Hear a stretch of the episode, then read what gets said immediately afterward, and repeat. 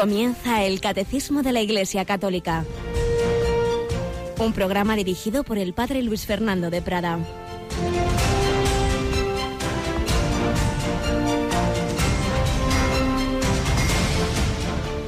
Alabados sean Jesús, María y José. Muy buenos días, muy querida familia de Radio María. Entramos en esta quinta semana de Cuaresma que llamamos la Semana de Pasión las lecturas, la liturgia en general, toda ella nos invita a mirar a Jesucristo y a cumplir esta palabra que Jesús dijo y que recoge el Evangelio que se proclama en la misa de hoy. Cuando levantéis en alto al Hijo del Hombre, sabréis que yo soy. Qué palabra misteriosa. No es simplemente, oye, que soy yo, no, es el yo soy de Yahvé, yo soy el que soy.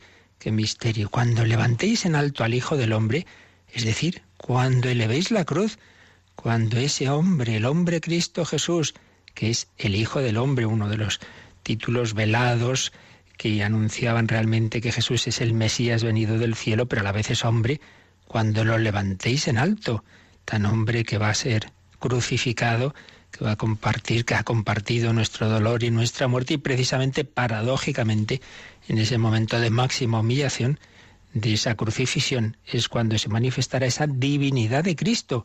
Yo soy, porque ese crucificado es también el que enseguida, ahí mismo al lado, va a resucitar. Sabréis que yo soy. Nosotros amamos, adoramos, seguimos, conocimiento, amor y seguimiento de Cristo es el núcleo de la vida cristiana, a ese hombre, a ese hijo del hombre, a ese hijo de Dios que ha muerto y ha resucitado por cada uno de nosotros. Es la clave de la vida cristiana y nosotros creemos lo que Él nos ha enseñado porque nos ha mostrado esa su divinidad y nos ha mostrado ese amor misericordioso. Pues es lo que de una manera muy especial estamos contemplando y vamos a celebrar la semana próxima. Tenemos con nosotros a Rocío García. Buenos días, Rocío. Buenos días, padre. Vamos a recordar, aunque seguro que ya nuestros oyentes lo saben, pues esas tandas de ejercicios que en esta semana nos están ya comenzando a ayudar, ¿verdad?, a, a, ultimar nuestra preparación cuaresmal y a vivir la Semana Santa. Comenzábamos ayer y son cuatro tandas a distintas horas del día. Pues sí, cuando, como anunciábamos hace unos minutos en la programación, a las doce y media del mediodía estos días el padre Juan del Rey, que es sacerdote de Getafe, va a hablar en los ejercicios especialmente a los enfermos e impedidos, para que desde casa puedan preparar esta Semana Santa. Y luego por la tarde tenemos a un director de ejercicios de lujo, ¿verdad? Pues sí, Monseñor Juan Antonio Martínez Camino, que es jesuita, el obispo auxiliar de Madrid, a las seis en punto va a hablar directamente a los miembros de la vida consagrada y a los sacerdotes. Por supuesto, indicamos como esas direcciones especiales de cada tanda, pero obviamente a todos nos serán provechosas. Don Juan Antonio ha optado por profundizar en las meditaciones de la primera semana, es decir, la semana que nos habla primero del sentido de la vida, ya lo hacía ayer, pero luego después de, de la conversión del pecado, pero mirado en clave cristológica. Jesús es nuestro Salvador, es nuestro Redentor y todo ello nos va a ayudar mucho pues en estas meditaciones a las seis de la tarde. Pero ahora hay personas que no pueden escucharle y a lo mejor les es más fácil ya tranquilos en casa por la noche, pues también tenemos tanda a las once de la noche, siempre una hora menos en Canarias. Claro, y es el momento en el que está toda la familia ya en casa a las once. El padre José Ramón Velasco, una voz conocida por su programa La Luciérnaga en esta casa, va a hablar en las meditaciones a las once. También es una voz conocida, al menos de manera esporádica tenemos distintos audios del padre López, Alfonso López Quintas, profesor catedrático emérito y mercedario, un hombre muy sabio, y tenemos, nos ha ofrecido unas grabaciones de unas meditaciones, de unos ejercicios que grabó hace años y los emitimos de madrugada, ¿verdad, Rocío? Para los nocturnos o muy madrugadores a las cuatro en punto. Cuatro de la madrugada, una hora menos en Canarias, pues el padre López Quintas ofrece también unos ejercicios espirituales con una clave de la unidad. Dios nos llama a unirnos con Él, a unirnos entre nosotros. Pues ya veis, cuatro tandas de ejercicios para que nadie tenga excusa de no poder seguir alguna o varias de ellas y así pues saber mirar a Jesús. Cuando levantéis en alto al Hijo del Hombre, sabréis que yo soy. Pero vamos también nosotros a ver cómo este Jesús muerto y resucitado a lo largo de la historia ha ido conquistando corazones y conquistando pueblos. Vamos a hablar en estos tres días de esta semana de una nación que conocemos poco en España. He mencionado ya días pasados en más de una ocasión que es Lituania. Vamos a hablar un poco de cómo Jesucristo también entró y sigue actuando en esta nación báltica del norte de Europa, porque Jesús es Salvador de todos los hombres y a todos y cada uno quiere llevar su gracia, su Espíritu Santo, su redención.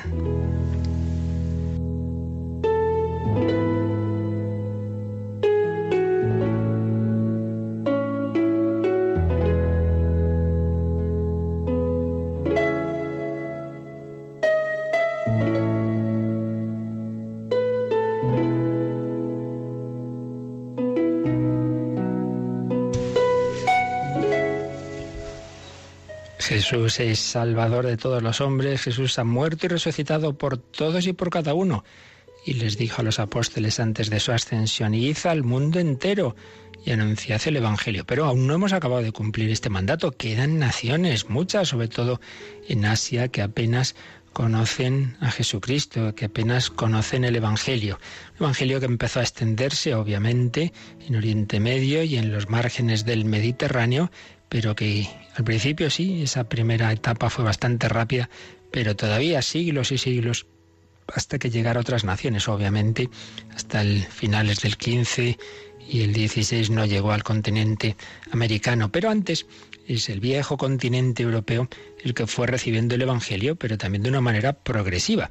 Una de las últimas, quizá la última nación europea en aceptar el cristianismo como tal, fue Lituania, una nación que conocemos poco en España. De hecho, muchas veces nos hacemos líos, confundimos Letonia, Lituania. Como allí fue la reunión europea de Radio María en el año 2016, a la que asistió un servidor con el presidente también de Radio María, eso nos permitió conocer más de cerca esta hermosa nación y una nación en la que la fe católica es muy importante y una nación en la que está Radio María. Por eso hicimos ahí la reunión también pues estamos intentando cada año pues ayudar y fortalecer alguna de estas Radio Marías que han estado en naciones donde la fe ha sido perseguida, tanto Lituania como Hungría, donde ha sido luego la reunión del 2017, como tantas otras naciones del este de Europa, como bien sabemos, estuvieron bajo el yugo soviético y por tanto la fe fue o perseguida radicalmente en tiempos de Stalin o por lo menos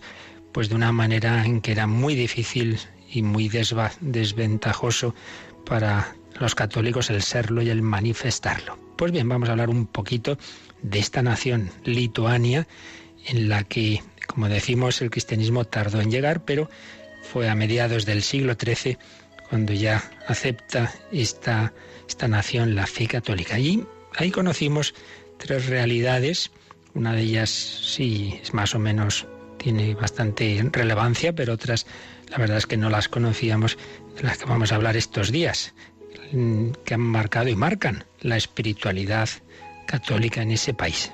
Por un lado, hay un santuario de la Virgen, Nuestra Señora de Siluba, donde hubo una aparición, una aparición aprobada, por supuesto, por la Iglesia en 1608, de la que apenas sabemos nada en España y que es muy importante porque gracias a esa aparición y a lo que ocurrió, que os contaré, pues esa nación se mantuvo fundamentalmente en la Iglesia Católica y no en el, camino que ya iba tomando del protestantismo, concretamente del calvinismo.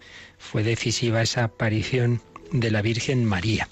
Pero también es una nación en la que hay muchísima devoción a la misericordia asociamos normalmente la misericordia divina con Polonia, con Cracovia, con Santa Faustina, y es verdad, pero es que fijaos, Santa Faustina vivía precisamente en la capital de Lituania actual, en Vilna, cuando tuvo aquellas manifestaciones del Señor, cuando se pintó el primer cuadro de la misericordia, en los años 30, 1931, creo recordar, vivía allí porque entre Lituania y Polonia ha habido una larga historia, épocas en que han sido una una nación o dos naciones unidas en un Estado, épocas en que también han tenido sus disputas, pero precisamente cuando estaba allí Sor Faustina, pues era un momento en que esa ciudad Vilna, Vilnus, eh, estaba de pertenecía a la nación, al, Estado polaco, y por eso allí se produjo. Pero es que antes, antes de esas, de esas revelaciones del Señor a Santa Faustina, había y hay muchísima devoción a Nuestra Señora de la Misericordia. Y es que hay una imagen en una de las puertas de las murallas de esta ciudad de Vilna o Vilnus, una imagen muy venerable que es de las más célebres de toda Europa Oriental.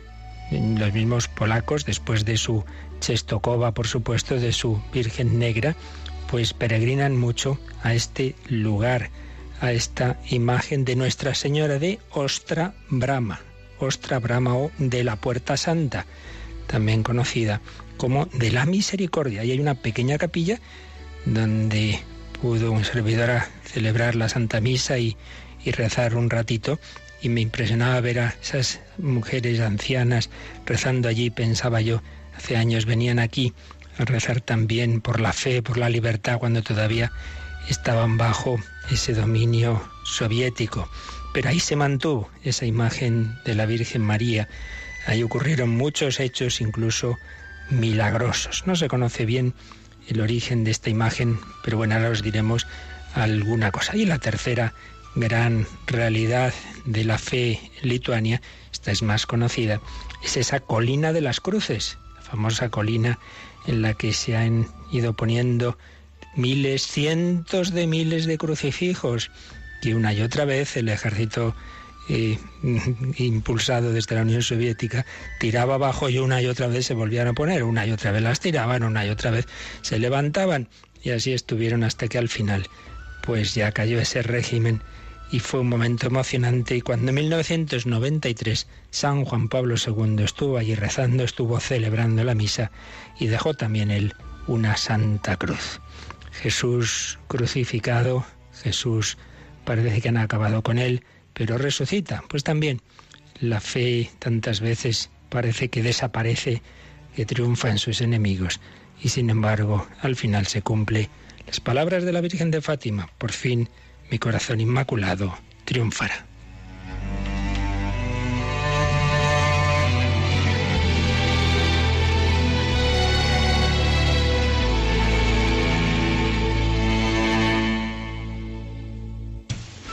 Pues decimos hoy algo de Nuestra Señora de Ostrabrama, de la Puerta de la Aurora o Nuestra Señora de la Misericordia, esa ciudad tiene una buena muralla con nueve puertas y la del sureste se la denominó Puerta de la Aurora y ahí se puso una imagen de la Virgen y esto lo he visto yo como todo el mundo cuando pasa debajo de esa puerta, también los jóvenes actuales hacen una miran a esa imagen, miran a María, hacen la señal de la cruz ahí en esa puerta, pero es realmente en una capilla que está eh, en un edificio pues, al ladito de esa puerta donde está la imagen que ya digo no se sabe muy bien de, de cuándo procede más o menos en torno al siglo XV, pero en la que ha habido pues muchísimos siglos de oración, de devoción, y se relatan diversos milagros, como el de un niño muerto caído de un balcón y vuelto a su madre. Pero hay uno más cercano que está muy acreditado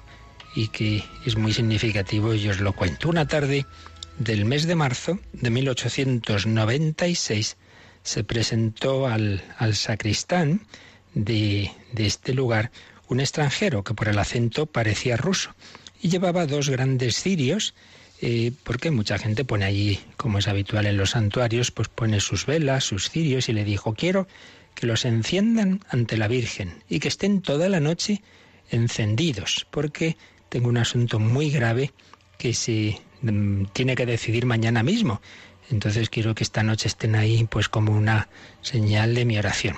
Y entonces el sacristán le dijo, muy bien, pero, pero cuando me piden que deje los cirios encendidos toda la noche, tengo que pasar la noche en la iglesia para evitar peligros de incendio. Y dice, sí, sí, ya lo sabía, aquí tiene usted dos rublos como recompensa de su sacrificio. Fueron a esa capillita, el ruso colocó los cirios, los encendió, estuvo rezando unos minutos y se marchó. Entonces nada, se queda ahí el sacristán solo y al cabo del tiempo le pareció oír una voz que decía, apaga esas velas. Mm, estaba medio dormido, Mira, ¿quién me ha hablado? Si no hay nadie. Bueno, vuelve a su sillón. Cuando empezaba otra vez a dormirse, le parece escuchar la misma voz. Pero, pero ¿qué es esto? Y está pensando en apagar y dice, pero no, si me he comprometido a mantener estas, estas velas. Cogió el rosario, empezó a, rezarlo, pero se medio dormía y de nuevo escucha la misma voz. Apaga esas velas, ya asustado, las apaga y espera a la mañanita cuando van llegando las personas para la misa, esa misa tempranera que, como os decía, pudimos concelebrar los directores de Radio María en nuestra visita allí. Y entonces se lo cuenta a su hija lo que ha sucedido y dice, vamos a llevarnos los cirios con calma, a mirarlos. Ya se les sorprendió el peso de los mismos. Cuando los abren se encuentran que tenían dinamita. Todo estaba calculado para que al ir bajando el fuego del, del cirio, al llegar a la mitad, estallase e hiciese saltar la iglesia, seguramente a la hora, precisamente de la Santa Misa. La Virgen María le inspiró a este sacristán a apagar esos cirios y así les salvó de ese atentado. Pues casos como, como este se relatan en este santuario donde la Virgen María es instrumento de esa misericordia de Dios. Por supuesto, ya sabemos que otras veces no, otras veces el Señor permite el dolor, la muerte, ahí estuvo. Pues hubo mucho sufrimiento, Segunda Guerra Mundial, Lituania bajo el nazismo, luego bajo la Unión Soviética, tantos años de opresión, pero lo que siempre el Señor quiere concedernos es impedir ese que estalle el, ese fuego del, del pecado en nuestros corazones y nos lleve a esa opresión definitiva que es el, el dominio de Satanás en el infierno. Pues pedimos a la Virgen María que nos ayude a invocarla y por medio de ella que nuestro corazón esté fijo en el Señor, Nuestra Señora de la Misericordia. Vida, dulzura y esperanza nuestra, ruega por nosotros.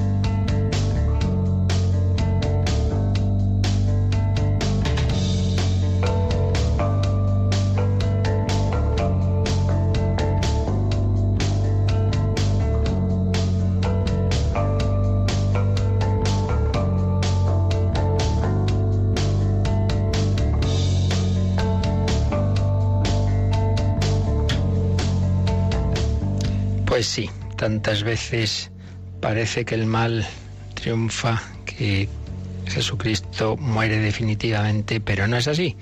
Jesús murió y resucitó. Y así pasa también con su iglesia. Tantas veces parece que va a desaparecer y nos puede parecer en este momento difícil de la historia, pero cuidado, no nos dejemos desanimar. Tened confianza, yo he vencido al mundo, dijo Jesús. Ese Jesús que fue crucificado, que fue muerto, que estaba enterrado, pero ha resucitado y es lo que estamos viendo.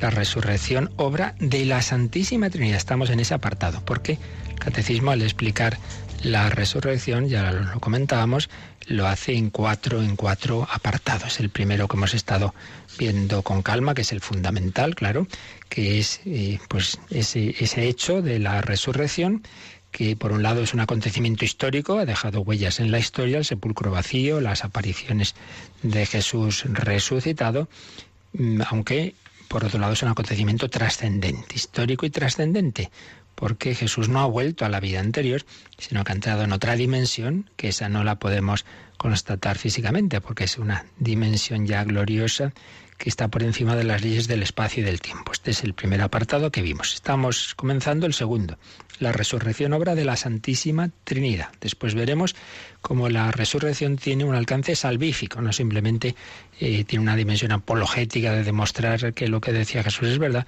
sino que también esa resurrección es fuente de salvación para nosotros. Son los tres apartados y estamos comenzando el segundo. La resurrección obra de la Santísima Trinidad. ¿Por qué? Porque todo lo que Dios actúa fuera de la propia Trinidad es obra común de las tres divinas personas. Por tanto, ¿quién ha resucitado a Jesucristo? Bueno, por un lado el Padre. El Padre lo ha despertado, lo ha resucitado, es lo que empezamos a ver el día pasado y aparece en la Escritura. Por ejemplo, en Romanos 6.4 se nos dice, Cristo fue resucitado de entre los muertos por la gloria del Padre. O en Efesios 1 se habla del poder de la fuerza de Dios Padre que desplegó en Cristo resucitándolo de entre los muertos y sentándolo a su derecha en el cielo. El Padre ha resucitado a su Hijo. Luego veremos que el propio Hijo se ha resucitado a sí mismo como Dios que es. Es el número 649 y en tercer lugar también el, Espíritu Santo ha resucitado a, a Jesucristo. La resurrección obra de la Santísima Trinidad. Bueno, pues vamos a releer, porque lo habíamos visto, pero a medias, el primer número, el 648, donde se destaca la acción del Padre. Pues le damos un repasito, Rocío, releemos el 648. La resurrección de Cristo es objeto de fe en cuanto es una intervención trascendente de Dios mismo en la creación y en la historia. En ella las tres personas divinas actúan juntas a la vez y manifiestan su propia originalidad, se realiza por el poder del Padre que ha resucitado a Cristo, su Hijo, y de este modo ha introducido de manera perfecta su humanidad, su cuerpo, en la Trinidad. Jesús se revela definitivamente Hijo de Dios con poder, según el Espíritu de Santidad, por su resurrección de entre los muertos. San Pablo insiste en la manifestación del poder de Dios por la acción del Espíritu que ha vivificado la humanidad muerta de Jesús y la ha llamado al estado glorioso del Señor. Pues es lo que se destaca aquí, que esta resurrección se ha realizado por el poder del Padre, que ha resucitado, ha despertado, digamos, es el Padre que va a despertar al Hijo que está dormido.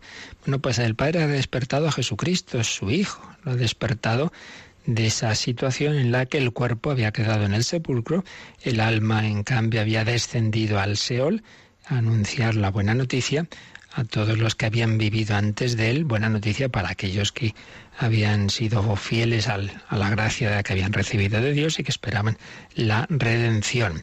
Bueno, pues ya resucita Jesucristo y ese hombre Cristo Jesús en que se vuelve a unir cuerpo y alma con su persona divina, que nunca había quedado separada ni del cuerpo ni del alma, ahora esa humanidad de Cristo, ese cuerpo y esa alma, esa persona divina pero con naturaleza humana, pues es introducida en la Santísima Trinidad. Por eso es impresionante pensar eso, ¿no? Claro, el Hijo Eterno de Dios siempre está unido al Padre y al Espíritu Santo porque la Trinidad es una. Pero lo que no ocurría antes es que ese Hijo estuviera con su humanidad, claro. La humanidad la tiene desde, desde la encarnación, no antes. Entonces, en la ascensión va la, segunda persona de la Trinidad, pues eh, es elevado ahí a esa gloria divina con esa humanidad. Por eso decimos que está sentado a la derecha del Padre. De hecho, el catecismo nos sugiere que miremos el 663, donde se habla de ello, pero como lo vamos a ver pronto, de momento lo dejamos. Y en cambio sí vamos a fijarnos en, los, en otro par de números que aquí señala el catecismo, porque se nos dice que con esta resurrección se ha quedado, ha quedado patente, se ha revelado definitivamente quién es Jesús. Tener en cuenta esto, que, que claro, a los ojos de, del pueblo judío, ese Jesús que parecía Mesías, que hacía esos milagros, esas curaciones, eso parecía, pero claro, si el Sanedrín lo ha condenado como impostor unánimamente, si ha muerto, si Dios ha permitido esa muerte, entonces se ha revelado que en realidad era un impostor. Sanedrín se consideraba como un tribunal supremo y movido por Dios, entonces casi que era palabra de Dios esa sentencia contra Cristo y además si la ha dejado morir, pues señal de que, de que no, era el, no era el Mesías. Esa sería la reflexión que harían muchos, que harían muchos. Y sin embargo, con esta resurrección, el Padre dice, no, no, no, no, no es así, no es así, le reivindico, el verdadero juicio es el mío. ¿Cuántas veces la justicia humana pues eh, es injusta y valga la contradicción, lamentablemente es así. No son una máquina que produce sentencias, son personas humanas como todos, con sus tendencias, con sus pasiones, con sus intereses, con sus posibles sobornos, etcétera, etcétera. Bueno, pues desde luego así fue en el caso de Jesús. Entonces el Padre lo ha reivindicado y ha mostrado que es verdad lo que Jesús decía. Cuando levantéis en alto al Hijo del Hombre sabréis que yo soy. Nos va a mostrar que sí que es el Hijo de Dios, que sí que esa pretensión de divinidad que escandalizó que ya le querían apedrear pues bastantes veces y que definitivamente es lo que va a motivar la sentencia de condena. Esto tengamos claro que Jesús no es condenado porque diga que es el Mesías, otros muchos habían proclamado Mesías, bueno, pues vale, ya se verá si lo sois o no. Eso no era motivo sin más de condena a muerte. Lo que sí era blasfemia y condena a muerte era ponerse al nivel de Dios.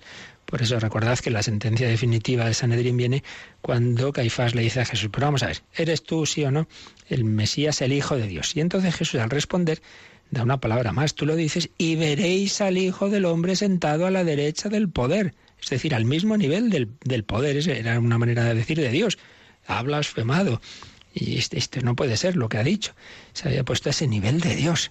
Bueno, pues dice este número de catecismo que ahora, al resucitar el Padre a Jesús, está demostrando que en efecto es el Hijo de Dios con poder, según el Espíritu de Santidad, una frase de San Pablo en Romanos 1, 3 a 4. Siempre ha sido el Hijo de Dios, pero esa divinidad estaba como escondida. Tenía los destellos de los milagros, el destello que se produjo en la transfiguración, donde le salía, por así decir, la luz de la divinidad por todos los poros, pero ordinariamente parecía un hombre más, y no digamos en la pasión, pues no parece Dios. Y sin embargo ahora está clarísimo.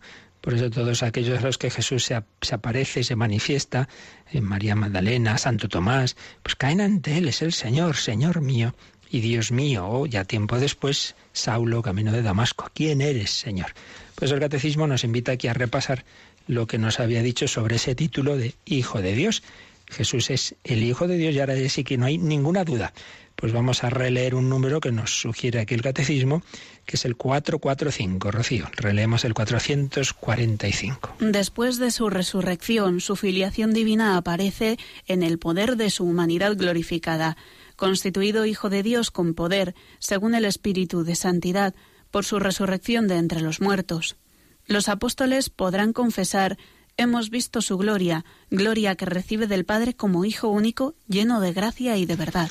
Pues fijaos aquí ya el catecismo cuando al principio de explicar la cristología, el primer bloque de quién es Jesús y con qué título se le denomina, es Jesús, es el Señor, es el Mesías, es el Hijo único de Dios. Entonces ese, el último número que dedicaba al título de Hijo de Dios explicaba esto, de cómo esa filiación divina, ese ser Hijo de Dios, aparece claro, sobre todo después de su resurrección, y pone esta cita que ya hemos mencionado de San Pablo a los romanos, constituido Hijo de Dios con poder por su resurrección de entre los muertos. No es que antes no fuera Hijo de Dios, pero no aparecía ese poder, esa potencia, esa omnipotencia propia del que es Dios de Dios, luz de luz. Desde la resurrección ya está claro, y por eso los apóstoles podrán confesar, hemos visto su gloria, gloria que recibe del Padre como Hijo único lleno de gracia y de verdad, lo dice así San Juan en el prólogo de su Evangelio. Hijo de Dios con poder. Entonces aquí viene otro segundo tema que el catecismo eh, apunta simplemente al ponernos otro número marginal. Y es que con la muerte de Cristo, pues una vez más en la historia, pues toda la gente buena podría decir qué desastre. Si es que al final siempre triunfa el mal, la injusticia, si ha habido alguien bueno, inocente, ha sido Jesús de Nazaret y mira, lo han crucificado, tantas veces pasa lo mismo, al final los poderosos de este mundo, la mentira, la corrupción, todo triunfa, pues que es que parece mentira, eh, Dios permite tanto mal y al mal el mal siempre triunfa, aparece de nuevo el problema del mal, es que tantas veces Hemos hablado aquí, lo hemos explicado en muchas ocasiones, hemos recopilado incluso muchos, muchas catequesis y distintos programas de diversos autores en un DVD, sí, sí, sí, pero al final siempre nos viene la misma duda, sobre todo cuando, cuando nos llega a nosotros el sufrimiento y el mal. Por eso el catecismo nos dice, oye, ojo, que la última palabra no es del mal, que es del bien, que Cristo ha resucitado, que, al contemplar el mal de este mundo, al contemplar a los crucificados de este mundo, no nos olvidemos del crucificado por excelencia, pero que ha resucitado. Y por eso nos sugiere que volvamos a leer un número que ya vimos, como digo, con mucha calma, y ahora simplemente lo, lo releemos, que es el 272, donde se nos habla de ese misterio de la aparente impotencia de Dios. Parece que, que Dios es impotente ante el mal, y es verdad que deja que actúe, pero también es verdad que al final siempre triunfa el Señor. Releemos ese número Rocío 272. La fe en Dios Padre Todopoderoso puede ser puesta a prueba por la experiencia del mal y del sufrimiento. A veces Dios puede parecer ausente e incapaz de impedir el mal. Ahora bien, Dios Padre ha revelado su omnipotencia de la manera más misteriosa en el anonadamiento voluntario y en la resurrección de su Hijo, por los cuales ha vencido el mal.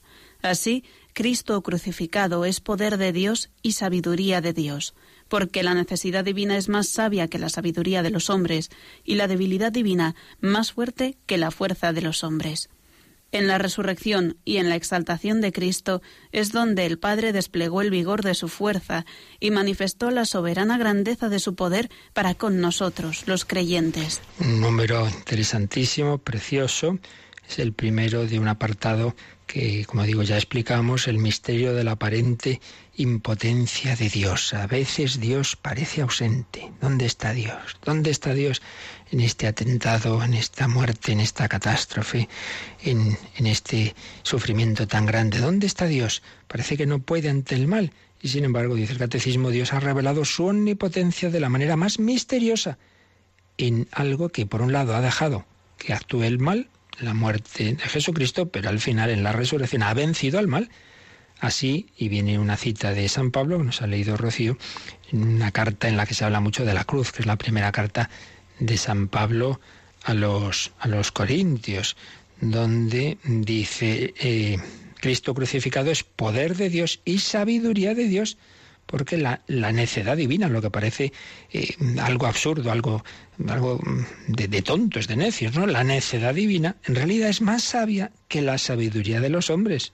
Y la debilidad divina, donde parece que Dios es débil, en realidad es más fuerte que la fuerza de los hombres. Y es que en la resurrección y en la exaltación de Cristo, ahí es donde el Padre ha desplegado ese vigor de su fuerza. Sí, sí, Dios deja que actúe el mal, pero es como las películas en las que casi siempre pues durante la película van triunfando los malos, digamos así, pero al final triunfa el bien. Bueno, pues esta es la historia de la salvación, esta es también la historia de nuestra vida. Pasaremos mal, muchas veces también estaremos desconcertados, pero si sufrimos con Él, reinaremos con Él, si morimos con Él, viviremos con Él. No dudemos del amor de Dios. Jesucristo nos ha manifestado su amor y nos lo manifiesta tanto cuando nos da regalos agradables como cuando nos regala cruces. Él ha pasado por ahí. El amor se manifiesta también en el sufrimiento. Y contemplemos ese amor de Cristo no solo en Belén, sino también en la cruz y también en la resurrección. Jesús resucitado también manifiesta su amor, su misericordia, va a perdonar, va a animar, va a decirle a Pedro, pastorea mis ovejas, y si ya te lo anuncié que ibas a negarme, estás perdonado, va a perdonar a, Tomás, le va a dar ese regalo, trae tu dedo, trae tus manos, confiemos siempre en el amor del Señor. Vamos a quedarnos agradeciendo y contemplando ese amor de Jesucristo.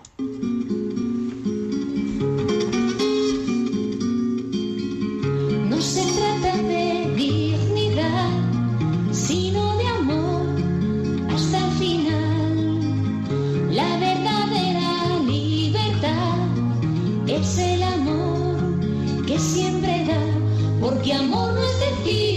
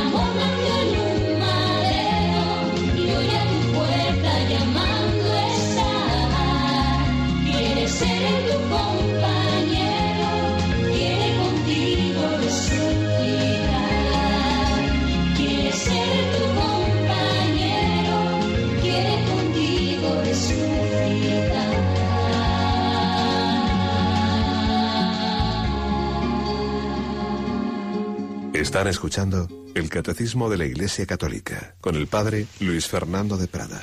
El amor quiere ser tu compañero y quiere contigo resucitar. Jesús, el amor hecho carne, fue despertado por el Padre, fue resucitado por el Padre y la acción del Espíritu Santo, pero también dice la Escritura que Él mismo realiza su propia resurrección. Las dos formas de decirlo son teológicamente correctas. Pues vamos a ver ahora esa expresión de que el propio Hijo realiza su propia resurrección y de eso nos habla el siguiente número, el 649. Lo leemos, Rocío, 649. En cuanto al Hijo, Él realiza su propia resurrección en virtud de su poder divino. Jesús anuncia que el Hijo del Hombre deberá sufrir mucho, morir y luego resucitar, sentido activo del término. Por otra parte, Él afirma explícitamente, doy mi vida para recobrarla de nuevo. Tengo poder para darla y poder para recobrarla de nuevo. Pues sí, Jesús, en cuanto Hijo eterno de Dios y por tanto compartiendo la misma naturaleza divina del Padre, realiza su propia resurrección, tiene ese poder divino. Y así como había hecho esos milagros por su poder divino, el más gordo quizá, o sin duda resucitar al muerto de cuatro días Lázaro, bueno, pues se va a resucitar a sí mismo. Y eh, aquí el catecismo, igual que antes habíamos visto algunas citas en que se dice que el Padre ha resucitado a su Hijo, según le, ha constituido Hijo de Dios según el Espíritu de Santidad, resurrección que hace el Padre por la acción del Espíritu Santo que ha vivificado la humanidad muerta de Jesús. Ahora vamos a ver algunas citas en que Jesús eh, anuncia con ese sentido activo su propia resurrección. Y esos anuncios, pues aquí pone tres citas, el catecismo muy conocidas, son las tres veces en que en el Evangelio de San Marcos, podríamos ver otras, pero aquí señala estas tres, tres veces en que en el Evangelio de San Marcos Jesús anuncia eh, su pasión y resurrección. Son unas citas que es fácil de, hay una regla mnemotécnica fácil, porque son ocho y media, nueve y media diez y media. Son Marcos 8, 31, 9 31 y 10, 34, más o menos las medias de, esos tres capítulos, el 8, el 9 y el 10. Leemos, leemos estos textos en Marcos 8, 31. Entonces comenzó a enseñarles que el Hijo del Hombre tenía que padecer mucho, que sería reprobado por los ancianos, por los pontífices y por los escribas, y que sería llevado a la muerte pero que a los tres días resucitaría. El Hijo del Hombre iba a resucitar. También mm, tenemos otra cita distinta y es cuando, cuando bajan de la transfiguración, Jesús con Pedro, Santiago y Juan, dice en Marcos 9:9 que mientras iban bajando del monte, les prohibió referir a nadie lo que habían visto, hasta que el Hijo del Hombre resucitara de entre los muertos. De nuevo ahí, o sea, ese sentido activo hasta que el Hijo del Hombre resucitará entre los muertos. En 9.30 está un anuncio semejante al que ya hemos leído y también en 10.34 eh, anuncia la pasión, entonces el Hijo del Hombre se burlarán de él, le escupirán, lo azotarán, lo matarán, pero a los tres días resucitará. Por tanto, el propio Hijo de Dios nos habla de que Él, Él mismo, va a resucitar. Y también añade Catecismo una cita bien bonita, en este caso no es de los sinópticos, sino de San Juan, cuando Jesús en el Evangelio de San Juan dice, doy mi vida para recobrarla de nuevo. Tengo poder para darla y poder para recobrarla. El propio Jesús no es que le cogieron y ya no tuvo más remedio, pues ya le han cogido y lo han matado. No, no, doy mi vida, pero tengo poder para darla en esa libertad soberana del Hijo de Dios que quiere dar la vida, no obligado. Cuando Pedro saca la espada en el huerto dice, vamos a ver, Pedro, mete la espada en la vena, pero no crees que, que yo podría pedir al Padre doce legiones de ángeles y aquí no me detiene nadie, solo faltaba, pero, pero lo quiere hacer. El cáliz que me ha dado el Padre no lo voy a beber. Este es el camino de la redención. Lo hace libremente. No es que le hayan cogido y no ha habido más remedio. No, no. Doy mi vida. Y eso tiene una aplicación importante. Recuerdo, compañero mío, que dando clase de religión en un instituto en donde estaba destinado, se había una alumna jovencita, de, tendría 17 años o así, con, leucemia. Entonces este sacerdote, pues claro, ya cuando la chica ya no podía ir a clase, pues la iba a visitar y, ya le avisaron que llegaba al final y, y, le decía, le decía esto, Leticia se llamaba, que, no te quiten la vida, dala tú. Es decir, sí, es verdad, la enfermedad ha llegado, es algo externo a uno, uno si pudiera pues intentaba, lógicamente tenemos que luchar contra la enfermedad, pero si de hecho, puestos los medios, pues se ve que no, pues que no sea simplemente, bueno, hay que aguantarse, pues ya está, ¿qué vamos a hacer? A morirse, pues, pues como algo que se nos impone, sino mira, tú en tu libertad ofrece la vida. Y al Señor, mira, pues si es esto lo que quieres, te doy mi vida, te doy mi vida. Y eso apliquémoslo a todo. Pues hay que luchar contra el mal, sí, pero también hay que saber aceptar. Esto incluso a nivel psicológico lo ha desarrollado mucho, por ejemplo, Víctor Frankel, cuando decía eso, ¿no? Hay circunstancias eh, en la vida que, que, no tienen solución. Y lo que tiene solución hay que intentar ponerla, pero lo que no, lo único lo que no debemos hacer es darnos cabezazos y desanimarnos y desesperarnos o suicidarnos, como hacían compañeros suyos en los campos de concentración nazis en los que estuvieron, sino que hay una libertad interior que no te puede quitar nadie, tampoco los guardias de un campo de concentración, la libertad interior de asumir una determinada situación, verla en positivo y decir, bueno, esto es y ya para un creyente no digamos, esto es una ocasión para madurar en, en, la fe, en la esperanza, en el amor.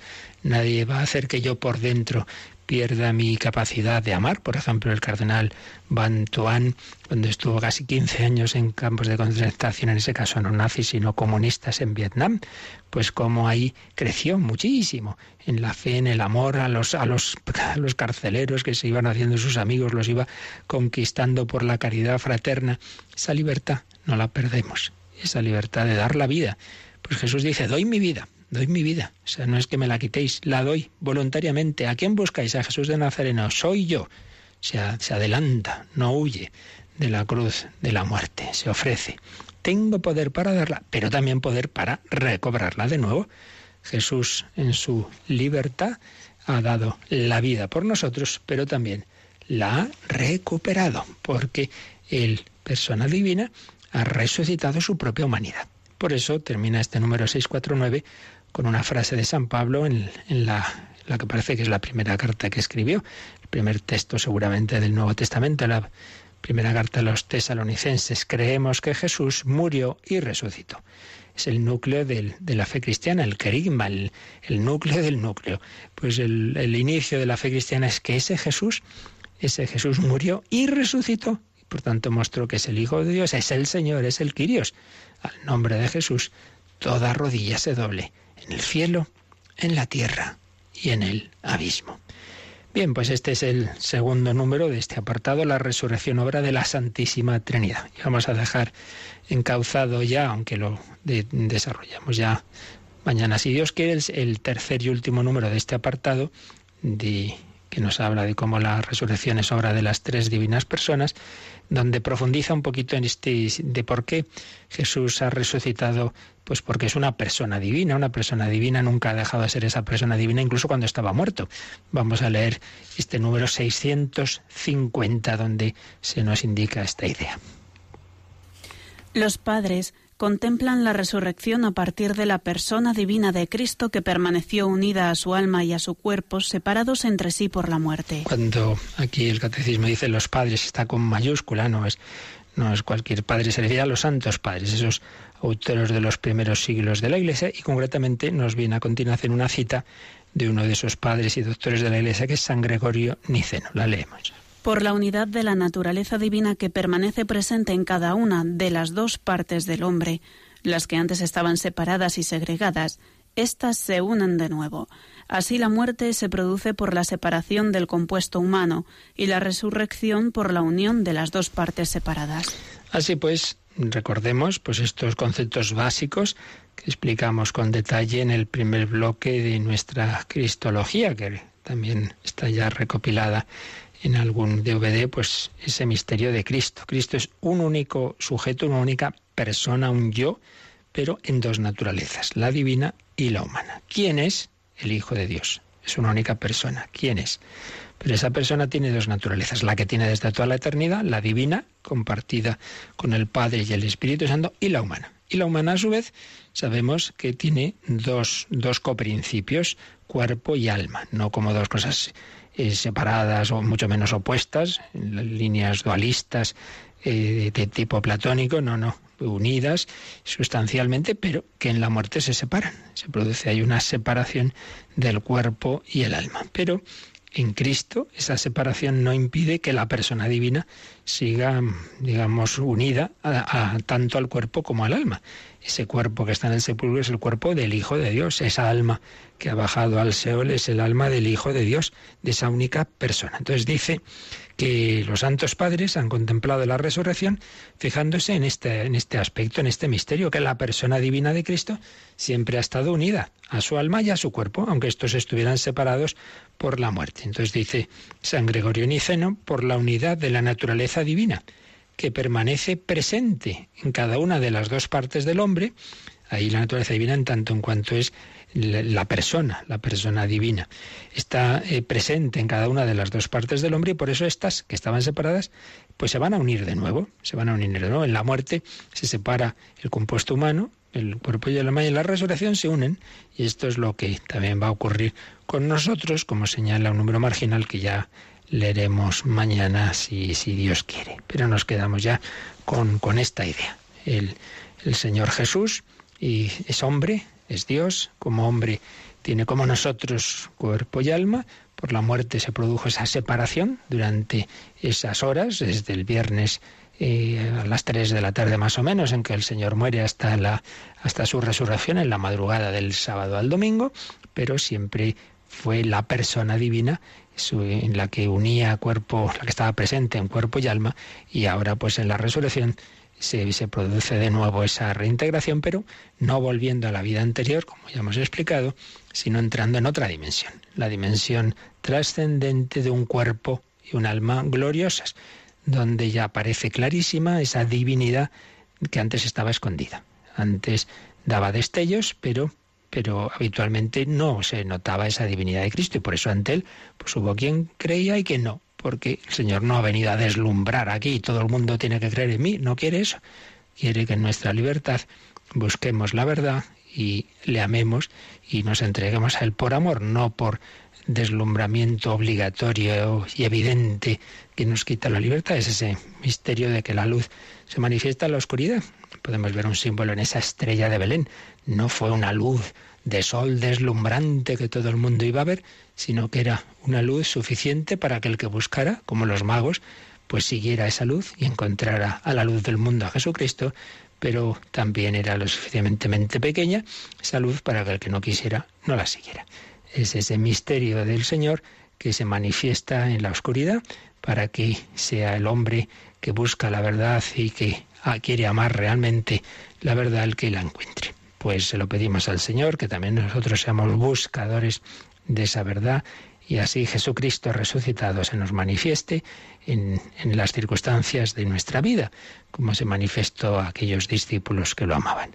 Se lo pedimos, lo meditamos un poquito, le pedimos que renueve nuestro corazón, que, que nos convierta, que nos acerquemos cada año un poquito más a ese misterio de su pasión, muerte y resurrección. Y también, si alguno quiere ahora hacer alguna consulta, pues es la ocasión.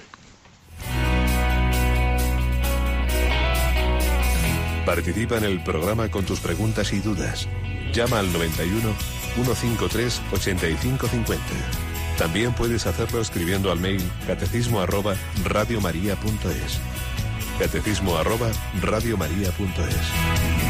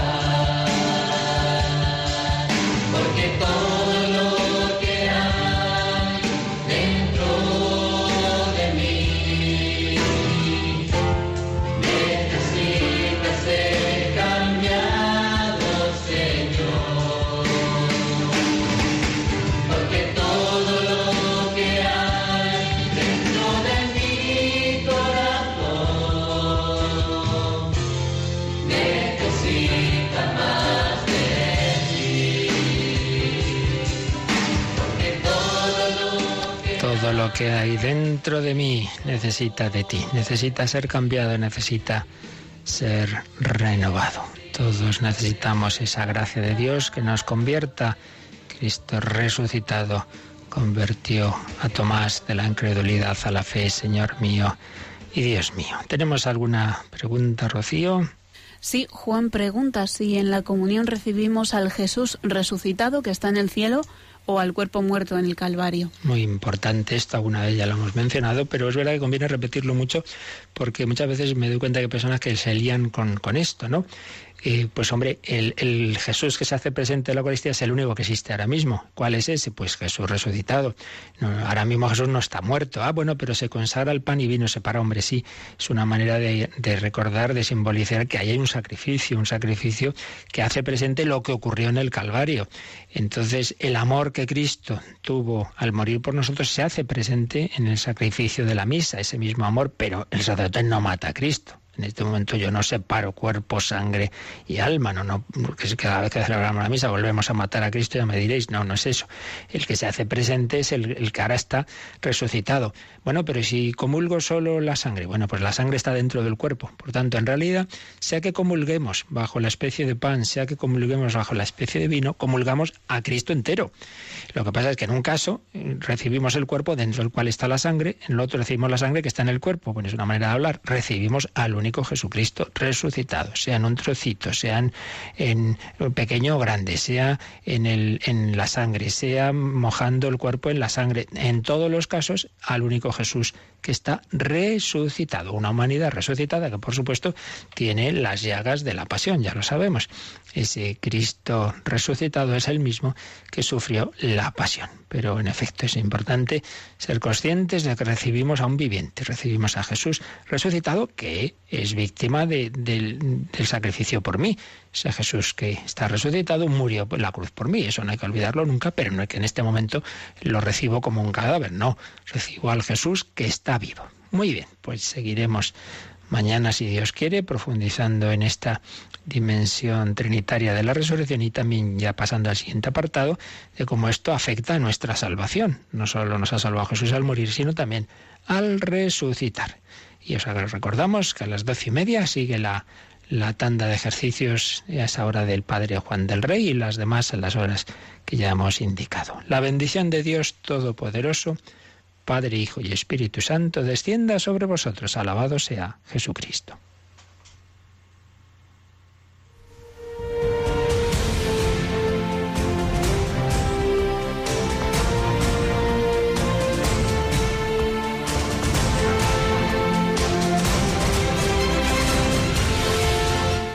Han escuchado en Radio María el Catecismo de la Iglesia Católica un programa dirigido por el Padre Luis Fernando de Prada.